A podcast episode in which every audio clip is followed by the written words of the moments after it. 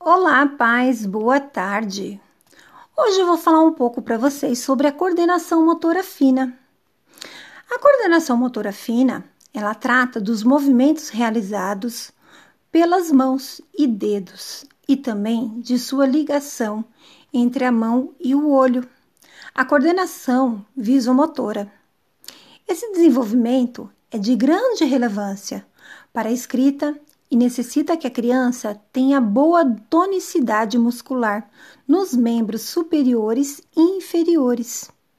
Muitas atividades podem ser realizadas com esse intuito, inclusive a coordenação.